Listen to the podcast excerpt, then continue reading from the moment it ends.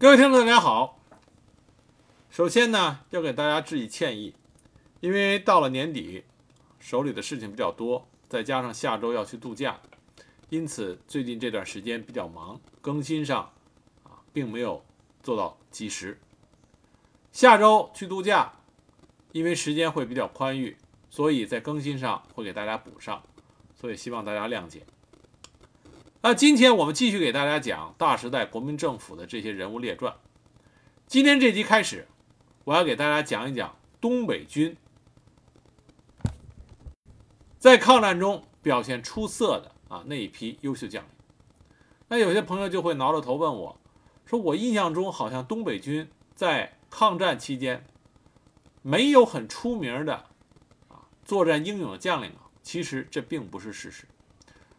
东北军在抗日战场上依然是表现英勇，但为什么东北军这支曾经在中原大地、在关内关外都曾经赫赫有名的一支中国强军，却在抗日这个为着民族大义而抛头颅洒热血的疆场上，表现的只能作为别人的陪衬呢？这里我们就不得不说一下。东北军的掌门人张学良，张少帅，在我的观念里，张少帅内对不起自己的家仇，外对不起自己的国耻。作为帅，没有担当，对不起自己的那些袍泽部下。抗日战场上，中国那么多支。来自于全国各地的英勇抗日的队伍，这里边最应该表现英勇的，也是最有理由英勇杀敌的，正是东北军。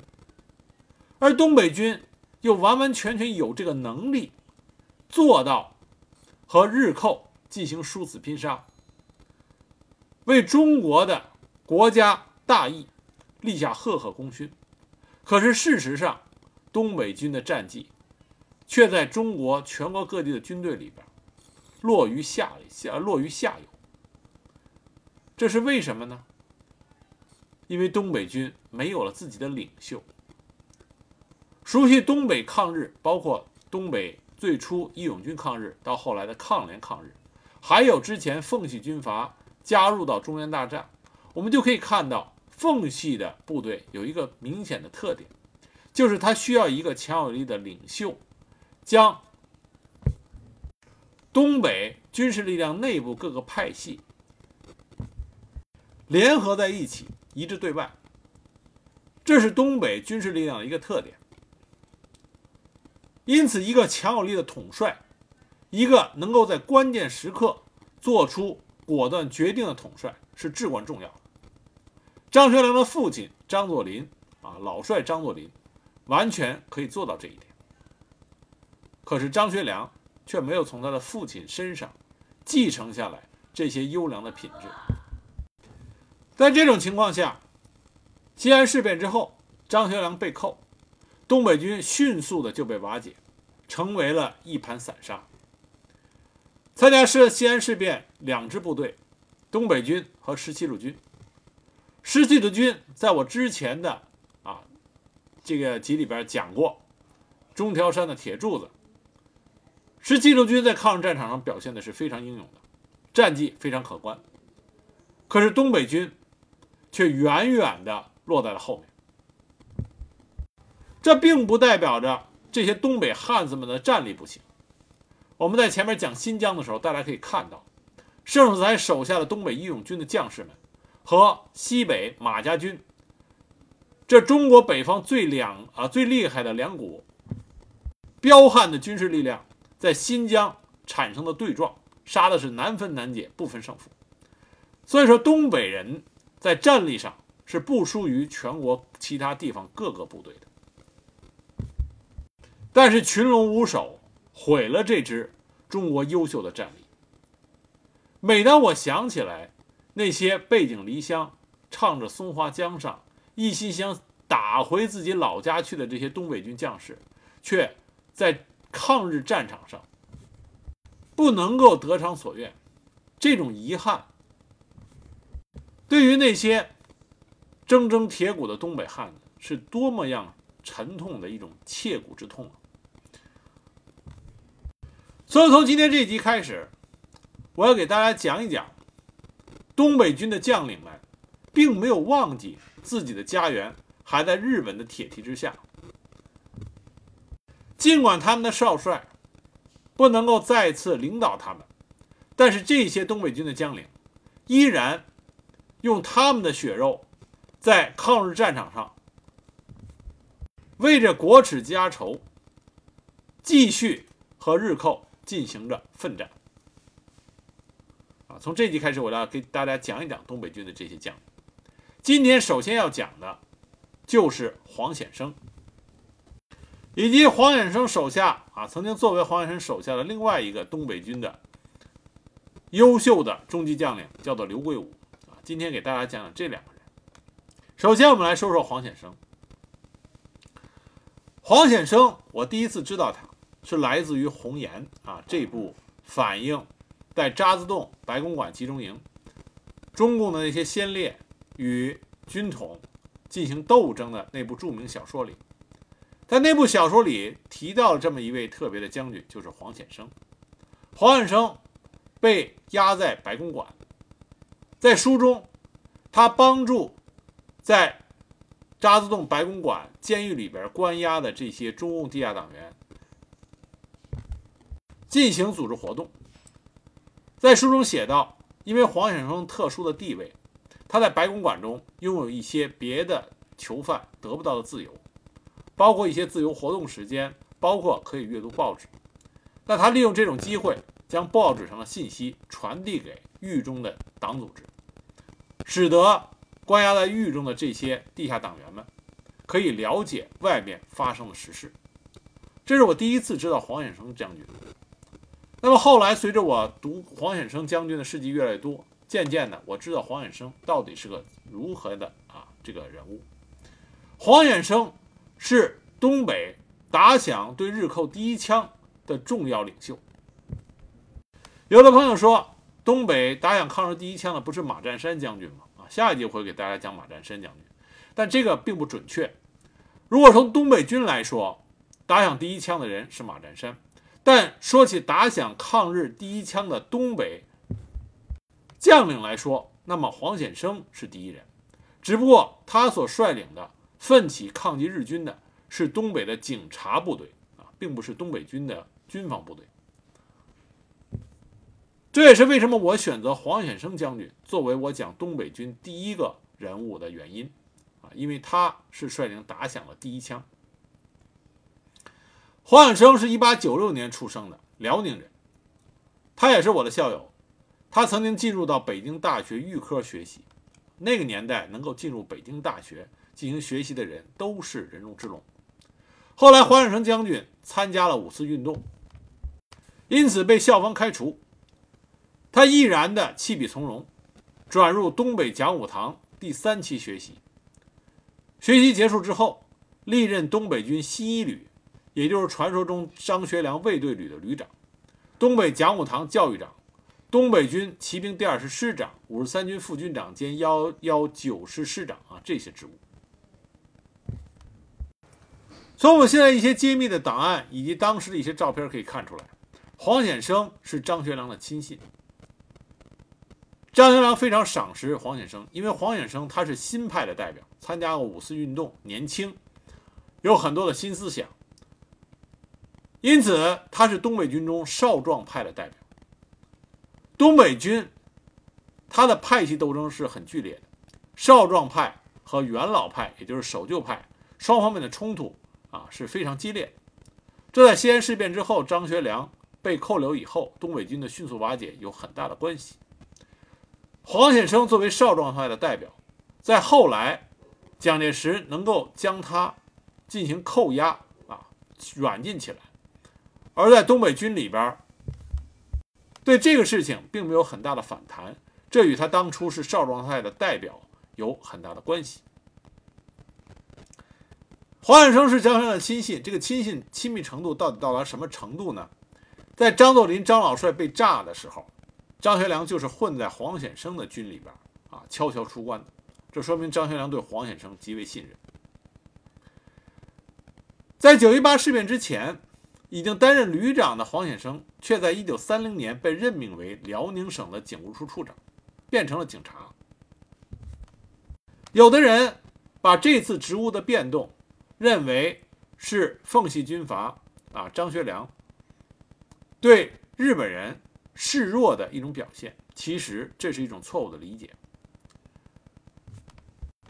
当时东北的形势已经极其紧张。东北军上下充分感到了东北东三省要和日方冲突的危险，而且这种危险的爆发的可能性也越来越高。我们众所周知，无论是蒋介石的中央政府，还是张学良的东三省政府，都缺乏和日军正面对抗的勇气，因为当时的普遍的观点认为，尽量的拖延与日军的直接正面冲突，这有利于中国继续发展自己。以备将来的战事。当时的大政策就是一拖再拖，在这种大前提下，作为非正规军的警察力量就可以能成为两军之间的缓冲。那么谁来领导东三省的警察力量就至关重要。让黄显生担任这个职务，是张学良希望以黄显生的精明干练，可以在中日冲突时的时候最大限度地控制一线局面。而这个决定从后来来看也是正确的。那么还有一个传言啊，就是张作霖老帅曾经对张学良讲过如何在东三省对付日本。张作霖就跟张学良说，召集辽宁各县的警察局长开个会，动员人力，一夜之间就把南满铁路的铁轨都埋在地底下了，然后二十万东北军主动打大连的一万五千日本兵。咱干嘛还要怕小日本呢？啊，据说张老帅是这样说的，这是一个传言啊，不能做准。但无论怎么说，黄显生担任东三省警察力量的最高领导人，这个任命是张学良少见的做出的非常正确的一个决定。九一八事变的时候，东北军啊，军中人士称，在东三省只有两个明白人。一个是臧世义，一个是黄显生。九一八事变之前，臧世义曾经多次苦苦地警告张学良，说日军即将动手，甚至还专门派人到北平去见张学良，报告危险。可张学良当时又吸毒，是又患伤寒，在协和医院住院，思维精力都不充足，回复都是要求镇定，万一打起来不抵抗，等待九国公园调停等等。后来，当时一知道自无力回天，在九一八发生的时候，悲愤地让东北军的参谋长荣臻赶快出去调兵遣将收复沈阳吧，自己则以地方官守土有责，留下交涉，不肯离去。后来绝食没有死，被日本人拉入了伪满政府，没有能够保全晚节。那么，另外一个明白人就是黄显生将军。九一八事变之前，八月底，他已经通过当时的警务督察长熊飞。弄到了日军情报，知道事变即将发生。黄远生亲自到北平去见张学良，报告这件事情。同时，他不肯坐以待毙。回到沈阳之后，当即下令各县的警察队、公安队扩充成十二个总队，并且发放了各种武器。这个举动意味深长。正是他做的这个决定，使得这批武器弹药成为后来东北各路义勇军中的主要武器来源。在后来的东北抗日义勇军中，原来东北的警察人员占了相当高的比例，而且很多著名的义勇军指挥官，比如邓铁梅、王凤阁、高玉山，全都是东北警察出身。黄远生本人对沈阳的警察也进行了充分的部署，他将两千名警察组织起来，编成一个总队，并发枪，自己从九月初就昼夜不离办公室，随时准备应变。九一变九一八事变刚刚发生的时候，他率领的警察总队就已经离开机关，投入抗击。据后来九一八事变的当事人回忆啊，九月十九日凌晨，有人曾经赶到警务处想打探消息，结果发现警务处已经没有人。跟周围人打听说，前一天夜里有人看到黄显生所率领的警察动作极快，第一声炮弹爆炸声刚刚响过，就开始行动，离开机关，明显是早有部署。当时沈阳主要兵力包括王以哲的第七旅总部卫队、张学良的卫队营、蒋武堂学兵和黄显生的警察部队。事变爆发的时候，王以哲和两个团长都不在部队。第七旅苦苦等待命令，最后等来的却是不许抵抗，任其占领营房缴械。该部还还是要靠下级军官的自发组织，才勉强突出了重围，损失惨重。卫队的负责人是荣臻的儿子荣子恒，因为形势紧张，当天被派率部到野外进行为期八天的拉练，所以没有加入战斗。张学良卫队营营长谭海仓促之中把张府各房门上锁，武器埋在院里，只带着钥匙逃回北平。当时张学良大骂他说：“不是人，什么东西？”在这些各个部队里，只有黄显生的警察部队和蒋武堂的学兵。当时讲武堂五连连长张占元啊阵亡，这些人主动进行了抵抗。黄显生指挥警察在二经街一带依靠简单的街垒与日军对战多时，最终在日军坦克的攻击面前，只有轻武器的警察伤亡太重，被迫撤离。黄啊黄显生在撤退时。嘱咐警察和公安队的官兵尽量的携带武器弹药撤退，连夜经过新民，向锦州集中待命。但由于准备充分，沈阳警察部队撤退到锦州的时候是动作最快、损失最小的。黄忍生到达锦州之后，成为1931年秋冬实际的前敌总指挥。当时东北边防军公署和辽宁省政府公署都搬到锦州重建，但是因为张学良和张作相都没有到达锦州。军政事务都是由黄显生代为执行，他立即联系驻防义县的十二旅旅长张廷书，到大凌河布防，取得稳定阵线。当时东北军参谋长荣臻也到锦州办公，援军也陆续到达。那么荣臻是个旧军人，有鸦片瘾，又知道张学良信任黄显生，所以事务都交付给黄显生。后来国联有官员来调查。与荣臻交谈的时候，发现他没有来得及收拾的烟具，于是就对翻译说：“这样的将军怎么能抵抗日军军队呢？”又问荣臻九一八的时候为什么不抵抗？荣臻回答是没有上级的命令。国联的人走以后，荣臻当时悔恨交加，当时现场就砸毁了烟具，给张学良发出一封急电，要求带一个旅到前线和日军拼命。后来，荣臻在军事指挥上逐渐的发挥正常作用。日军土肥原贤二与大汉奸林印清相互勾结，派出高级特务仓冈繁等十人到辽西与林会合，在盘山组建伪军东北民众自治军。黄显生当时针锋相对，他利用这股伪军的第一师第一旅旅长单廷秀是熊飞的学生的关系，通过策反该军第一师师长向青山、第二师师长张海天。十月二十七日，这两人率军起义。东北军十九旅派兵参战，大汉奸林印清和日本特务仓冈繁都被当场击毙。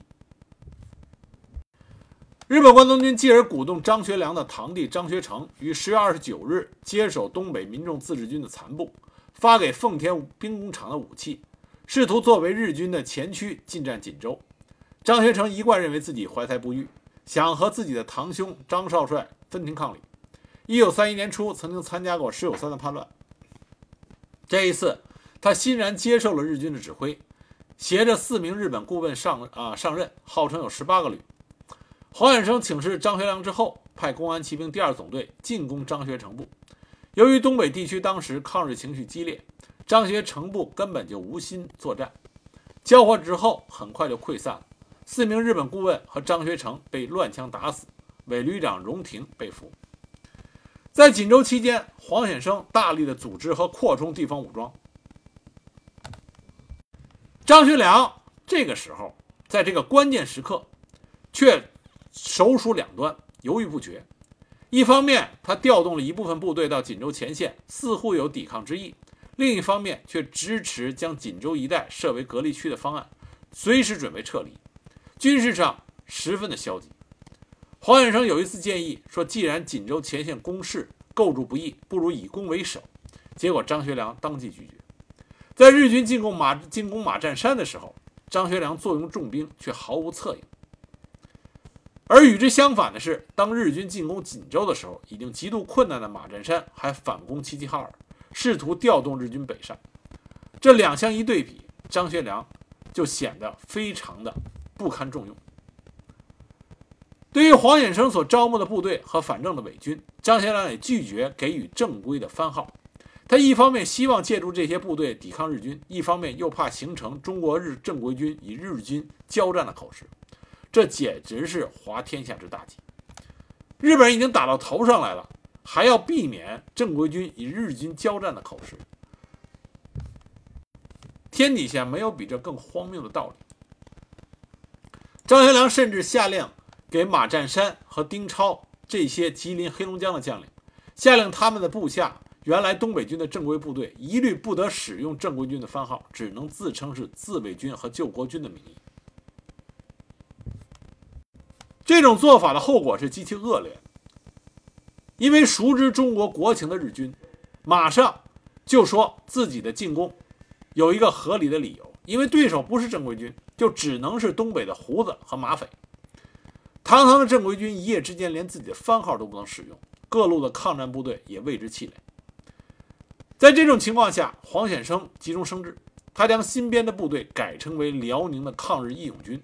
编张海天部为第一路，向青山部为第二路，陆续委任达到二十余路，自己担任总司令。这就是在抗日历史上赫赫有名的抗日义勇军的最初来历，也是我们国歌当初被写下来的源头。一九三一年十二月十五日，张学良以为依靠了蒋介石下野，张学良的意志更加消沉，在日军的大举进攻的压力下。张学良最终下令东北军主力在一九三一年的最后一天撤离锦州。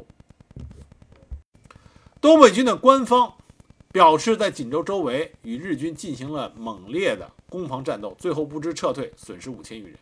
可是，根据当地的外国人和民间团体回忆，东北军的各部，除步兵十九旅、骑兵二十旅的部分部队、装甲列车队以外，基本上与日军没有接触就撤离了。撤离的时候，日军还在锦州百里开外。真正在锦州外围和日军展开了血战的是黄显生所率领的义勇军和公安队。他们与日军在白旗堡、啊白旗堡、田庄台、盘山、打虎山等地辗转血战，还曾经反攻过营口，给日军造成了相当重大的打击。东北军撤退的时候，黄显生黄显生算率领着三个骑兵的公安总队断后掩护。黄显生以第一、第二总队掩护机关人员的撤退。一九三二年一月二日，黄与日军渡过大凌河的部队展开激战，因为敌众我寡，战斗到夜间两点三十分，黄显生下令炸毁女儿河的铁桥，阻挡日军的追击，部队撤向关内。一月三日，日军占领了锦州，义勇军的部队一部分随着黄显生入关，一部分留在当地继续和日军作战。正是因为黄显生率领义勇军抵抗日寇，与日寇浴血奋战，使得义勇军这个名字。成为东北各地抗日军民最为常用的叫法。一九三五年，田汉、聂耳合作为电影《风云儿女》谱写的主题曲就是《义勇军进行曲》。这首脍炙人口的战歌，后来就成为了我们新中国的国歌。黄远生入关之后，他所率领的公安骑兵总队和一同撤退的保安队义勇军被改编为骑兵第二师。由黄远生任师长，参加了长征抗战。他们再次与日军交手以后，为了替张学良控制五十三军万福林部，又黄远生又到万部担任副军长兼一九呃一九师师长。当时后来啊，当时后来解放军的著名上将吕正操啊司令员，当时就是黄显生的部下，也是黄显生将军的好友。西安事变的时候。黄显生是张学良重要的左右手，帮助策划和实施了西安事变。回师关内以后，一九三三年长城抗战的时候，黄显生将军曾经率领他的部队出关迎战，在白马关一带进击日本侵略者。后来因为国民党二十五师尾随监督胁迫，不得不忍痛撤回。在抗日进行斗争的面前，黄远生一次次的发现，他的身后并没有得到足够的支持。他逐渐认识到，共产党才是真心抗日。他通过他的秘书，也是著名的共产党员刘兰波，与中共北方局联系。中共北方军派来了一大批共产党员到他的七二师开展工作，在七二师建立了中共党组织。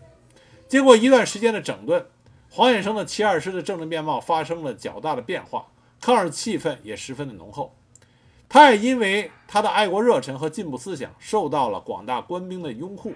但是黄显生他和共产党走得过近，也招致了蒋介石集团蒋介石的怨恨。在东北军被调到陕西去剿共的时候，黄衍生联络东北军的将领，拒不服从命令。他一再向张学良进言，让他不要上蒋介石一石二鸟政策的当，要联共抗日，拒不执行剿共的命令。黄衍生的骑兵军成为了驻西北地区东北军中唯一一个没有和红军发生过战斗的部队。一九三六年，张学良在西安建立培养抗日骨干的军官训练团，黄显生被任命为教育长。一九三六年冬，他也受到张学良的委派，到河北任五十三军副军长兼幺幺九师师长。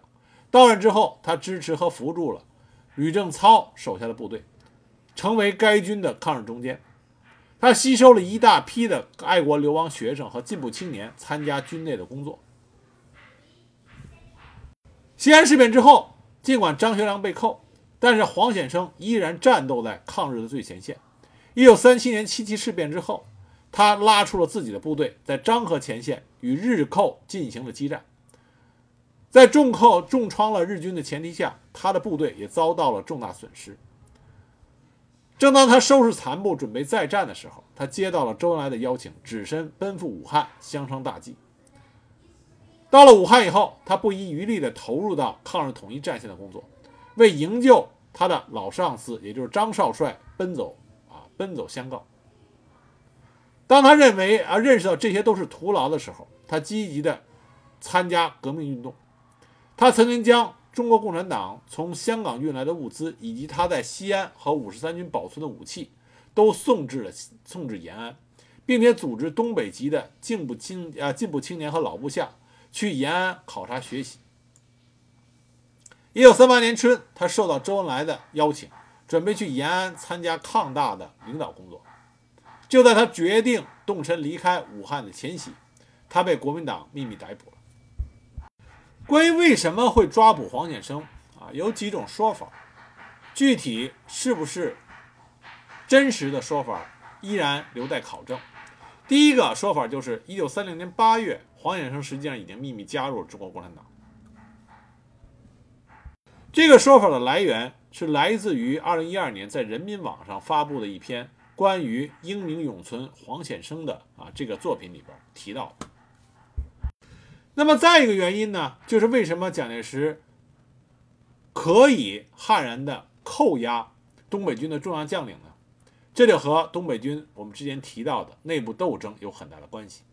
黄显生是少壮派的代表，而西安事变发生之后，我们有一些了解西安事变历史的朋友都知道，东北军的少壮派悍然杀死了东北军重要的将领王以哲。这使得东北军的分裂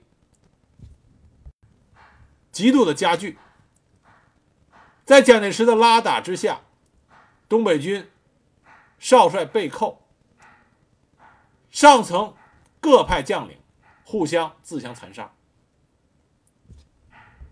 这是为什么？在张学良被扣之后，东北军的上层并非全部都是全力营救，而且少帅被扣。失去张学良支持的这些少壮派的军官，成为那些老牌将领全力报复的对象。作为少壮派军官的领袖的黄显生，自然更是这些老牌将领的眼中钉。正是因为看到了这一点，蒋介石才会毫不犹豫地扣留了这位著名的抗日将领。他确信，就算他扣留了黄显生，啊，扣押了黄显生。东北军也不会有更大的反应。蒋介石深恨黄显生，因为他知道在西安事变中，黄显生是张学良身边重要的一个策划人。至于黄显生将军是如何被军统抓捕的，有一些当事人的回忆值得我们参考。据一个当时了解其中细节的人，就这么描写了啊，回忆了黄显生将军的被捕过程。他说啊，黄显生的被捕起因是一个东北籍的军官，叫做张必天，啊，又名张斗南。这个人呢很坏，善于投机。西安事变之后，他就钻营到康泽的门下当特务，成了康泽的机要秘书。这个人爱显摆，经常在自己同乡面前招摇过市，自鸣得意。一九三八年初，他向所有在武汉的东北知名人士发出请帖，在汉口青年会西餐部大宴宾客。出席的大约十多人，其中军官比较多。东北军的重要将领，包括像李杜、刘伟、刘多全、万国斌，都曾经出席。这个人呢，张密天，他知道自己的地位和品质不得人望，一定会有一些人不肯出席。于是他在事前亲自到各家拜访，其中就包括黄显生将军的府邸。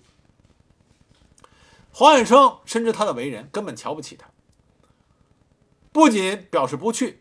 还当着外人的面说了张碧天不应该如此招摇的话。那么这个张碧张碧天呢，恼羞成怒，恨之入骨，于是就向康泽打了一个报告，就说黄显生和共产党过从甚密。康泽就把这件事情呈报给了蒋介石，蒋介石大怒，就将黄显生逮捕。黄显生被抓之后，东北军的其他跟他交好的将领，像刘多全、万万国斌。就赶忙组织人准备营救，大家推断都认为是军统戴笠干，于是一起去找戴笠。结果戴笠坚不承认，说他根本不知道黄显生被捕的消息，可能有别的意外。在戴笠的这种推诿之下，不得已营救黄显生将军的其他人，这些人啊，只能又去找宋子文。除了托宋子文继续设法营救张学良以外，还希望他能够向蒋介石和戴笠为黄显生求情。这之后呢，他们又去讲，去又去找戴笠，希望能够保释黄显生。结果戴笠就把这个事情推到了康泽的头上，说这是康泽办的。戴笠说，因为这件事情是康泽签成的，又是委员长亲批的，他说了不算。他能保证的是。给予黄显生以特别的优待。为了笼络住这些人的人心，戴笠甚至说，他在行营有一份专门给他准备的伙食，他直接把这份伙食让给黄显生吃。不过，根据后来史料的一些披露，蒋介石虽然得到报告是来自于康泽，但是他下令逮捕黄显生，命令下达给的人。不是康泽，而是戴笠。这个案子就是戴笠主办，但因为是蒋介石亲自下令，戴笠不敢承担和承认他是主办人，所以就玩起了太极拳。黄永生被捕之后，东北的爱国将领们一直致力于营救他。九一八之后，在东北坚持抗日的苏炳文和李杜将军就曾经领衔上书。给蒋介石发电报，希望蒋介石能够释放黄显生。电报里曾经这么写过：该员在九一八事变后守卫锦州，不无危劳，其以身许国之诚，素为炳文等所深知。卢沟桥事变，该员见到来汉，谈及国难，则以拥护领袖抗战为止。此次语言失慎，致遭检举，然绝非反动。故为丙文等所感负责担保者，福恳抚念该员爱国赤诚，略记原情，准予敕令保释。当时署名的人有苏炳文、李杜、王家珍、梅公任、齐世英等等。可是这样一封至情至理的电文，蒋介石的批示是交戴笠查复。这么简单的回应，背后的意思就是不放。于是，黄衍生从被捕这天起到他最后被军统残忍杀害，他再也没有能够得脱囚笼。他被转移到了湖南的益阳，后。来又到贵州的西丰。直到一九四九年十月二十七日，重庆解放之前，黄远生遇难。黄远生将军刚被捕的那段时间，因为他从小啊学过武术，黄远生是一个很厉害的人，文武双全，同时医术高明。刚被捕那时候，为了防止他逃跑，还给他上了啊手铐和脚镣。面对深陷囚笼的这种逆境，黄远生从来没有屈服过。他在一封信中，一封信里边，他这么写的：“我现在虽然坐牢，但并没有犯法，是为团体、为国家、为义气而坐牢，问心无愧。将来生死存亡在所不计。”但是黄衍生将军心中有一个永远的痛，就是他没有办法再在战场上奋勇杀敌。收复自己已经阔别多年的家乡。据说在狱中，黄衍生将军每每读到陆游的“报国欲死无战场”的时候，总是痛哭失声。黄衍生将军啊，多才多艺，他在狱中曾经刻了一个印，这枚印现在保存在啊历史博物馆里面，侧面可以看到一行小字，他刻的这行小字怎么写的呢？其富士山头斩铁蹄，倭奴灭，践踏樱花归。豪言壮志。那么有一种说法，因为黄显生将军的极高的威望和人气，东北军的旧部以及共产党方面，包括他原来的秘书刘兰波，都曾经努力争取让黄显生将军越狱。看守他的特务也为将军的人格所感动。所以很多人都同情于他，但是这个营救却被黄显生将军所拒绝了，因为黄显生将军认为自己被抓是莫须有的罪罪名，作为一个堂堂正正的军人，要堂堂正正的走出牢房。有一种推测是他想和张学良将军一起获释，啊，因为是因为他有一种为义气的说法，因此黄显生将军啊一度拒绝了营救。但是在一九四九年，在看清了国民党方面已经不可能给他公平的释放，黄永生将军实际上同意过接受外面的营救。可是为了能够同时营救好友张学良将军的副官李应义，黄衍生将军希望营救的时间推后，在重庆即将易手的时候进行，以便趁乱能够多救一些人。按照刘兰波的安排，当时渣滓洞的看守宋慧宽已经成为营救的内线。他答应在时机合适的时候，在半夜的时候，将黄显生将军和李应义副官以及一切可以带出来的人带到白公馆后面的山坡上，由负责营救的夏代文开着汽车在那里等着，把将军等人带走。刘兰波一并叮嘱说：一旦发现有政治犯被杀，不顾将军的反对，一定要把他一个人救出来。结果没想到，保密局布置对政治犯的屠杀，第一个要杀的就是黄显生将军。营救行动还没来得及实施，在一九四九年十月二十七日，按照毛人凤的命令，黄显生将军在白公馆被军统特务杨进兴执行了秘密枪决，杀害于红岩的步云桥。李英玉、李英义与将军同时啊遇难。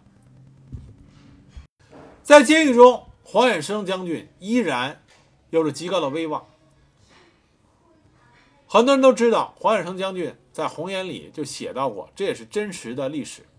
他是小萝卜头啊的老师，他不仅教小萝卜头语文、算术，还教他武术和俄语。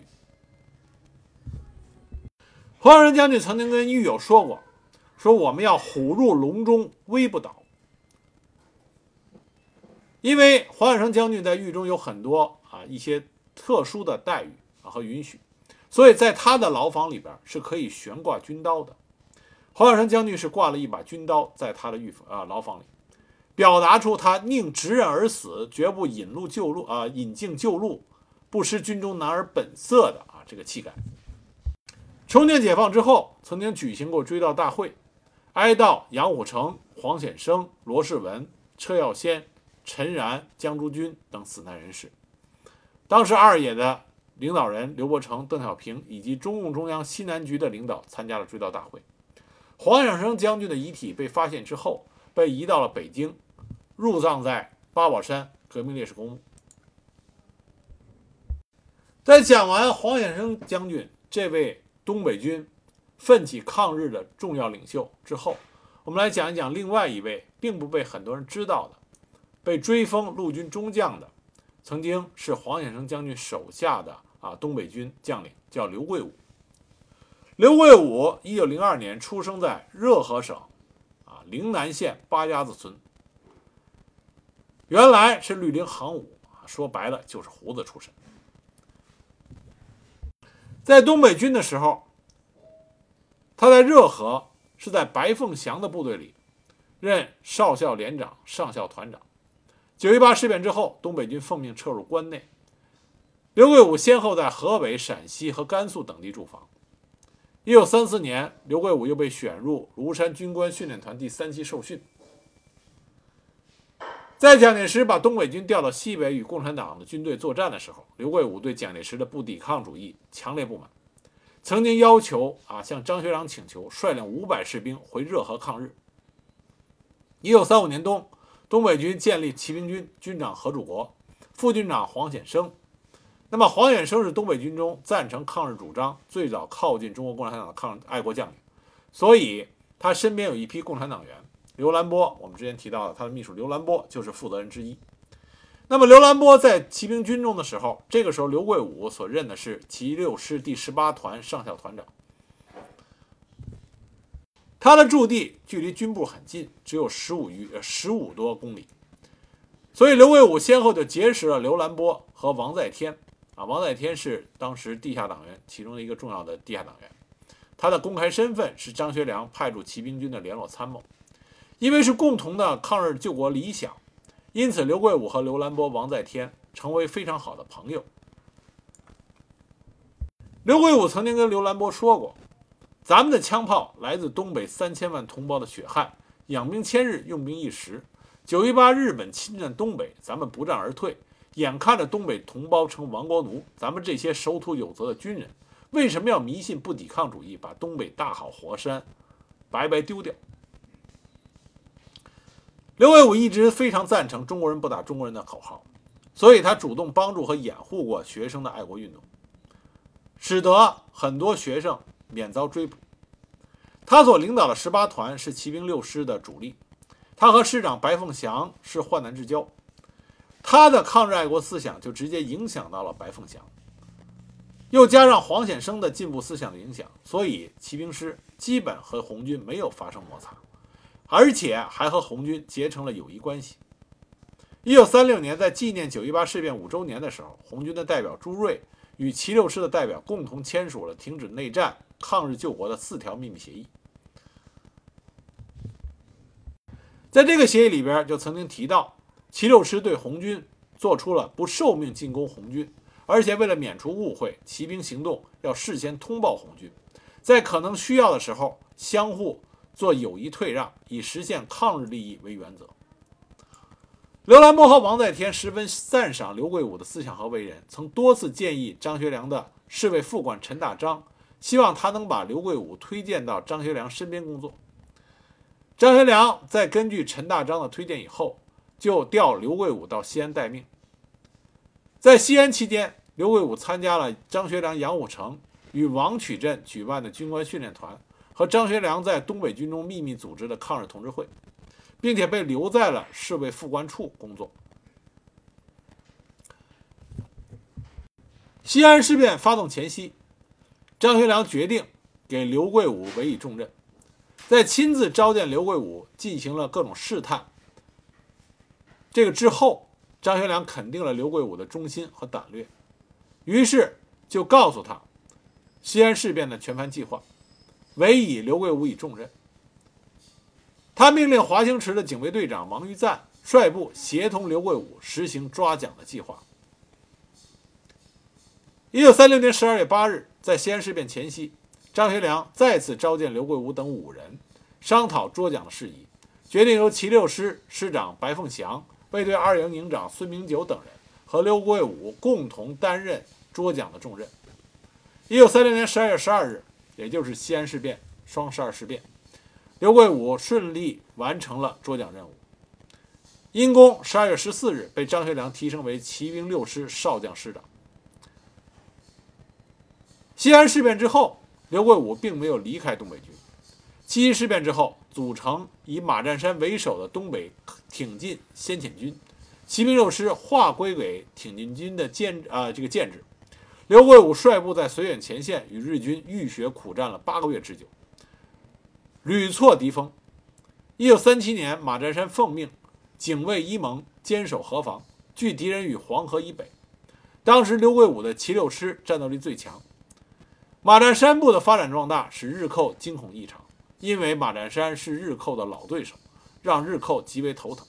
于是日本人从大同、绥远、包头、百灵庙各地调集酒井、冈田等连队的日军劲旅和各地伪军实施围剿。一九三八年四月十五日。马占山率部迫近日军的巢穴张北，日军调集四个师团迎击，双方面激战五昼夜。马占山的部队给了日军重创，但自己也是弹粮将尽，于是退入武川，准备整军再战。一九三八年四月二十日晚上，马占山率部战到武川县黄油杆子一带，拂晓时分，日寇将马占山所部包围在了黄油杆子村，敌人一百余辆汽车和五十多辆。装甲车车载了数千个鬼子，还有飞机的配合，准备一举歼灭马占山部。司令部陷入敌人的重重包围。日本人这次是铁定了心，要彻底的将马占山一劳永逸的啊解决在这里。因为马占山的挺进军是在晋徐晋绥侧翼的一支重要的军事力量。日军始终没有办法在这个地区彻底的驱逐马占山。马占山手下以刘桂武为首领的骑兵部队，东北军的骑兵部队，在几次穿越大青山的作战中，都发挥了骑兵快速凶狠的优点，打了就走，屡立战功。在这期间，马占山曾经利用日军被傅作义反攻绥远。搞得焦头烂额的时候，在日军的背后发动攻势，趁虚攻占过凉城、河口、托克托等地，生擒了伪蒙伪蒙古军七四团团长啊门树怀。刘桂武还曾经率领七六师攻占过萨拉齐火车站，活捉了伪蒙的康王，切断了平绥铁路。当然，日军因为马占山切断平绥铁路，极为震惊。重点开始研究如何将马占山的部队清除出大青山地区。在日本的这种重视下，他们吸取了与马占山东北骑兵作战的教训，组织了大编制的摩托化部队。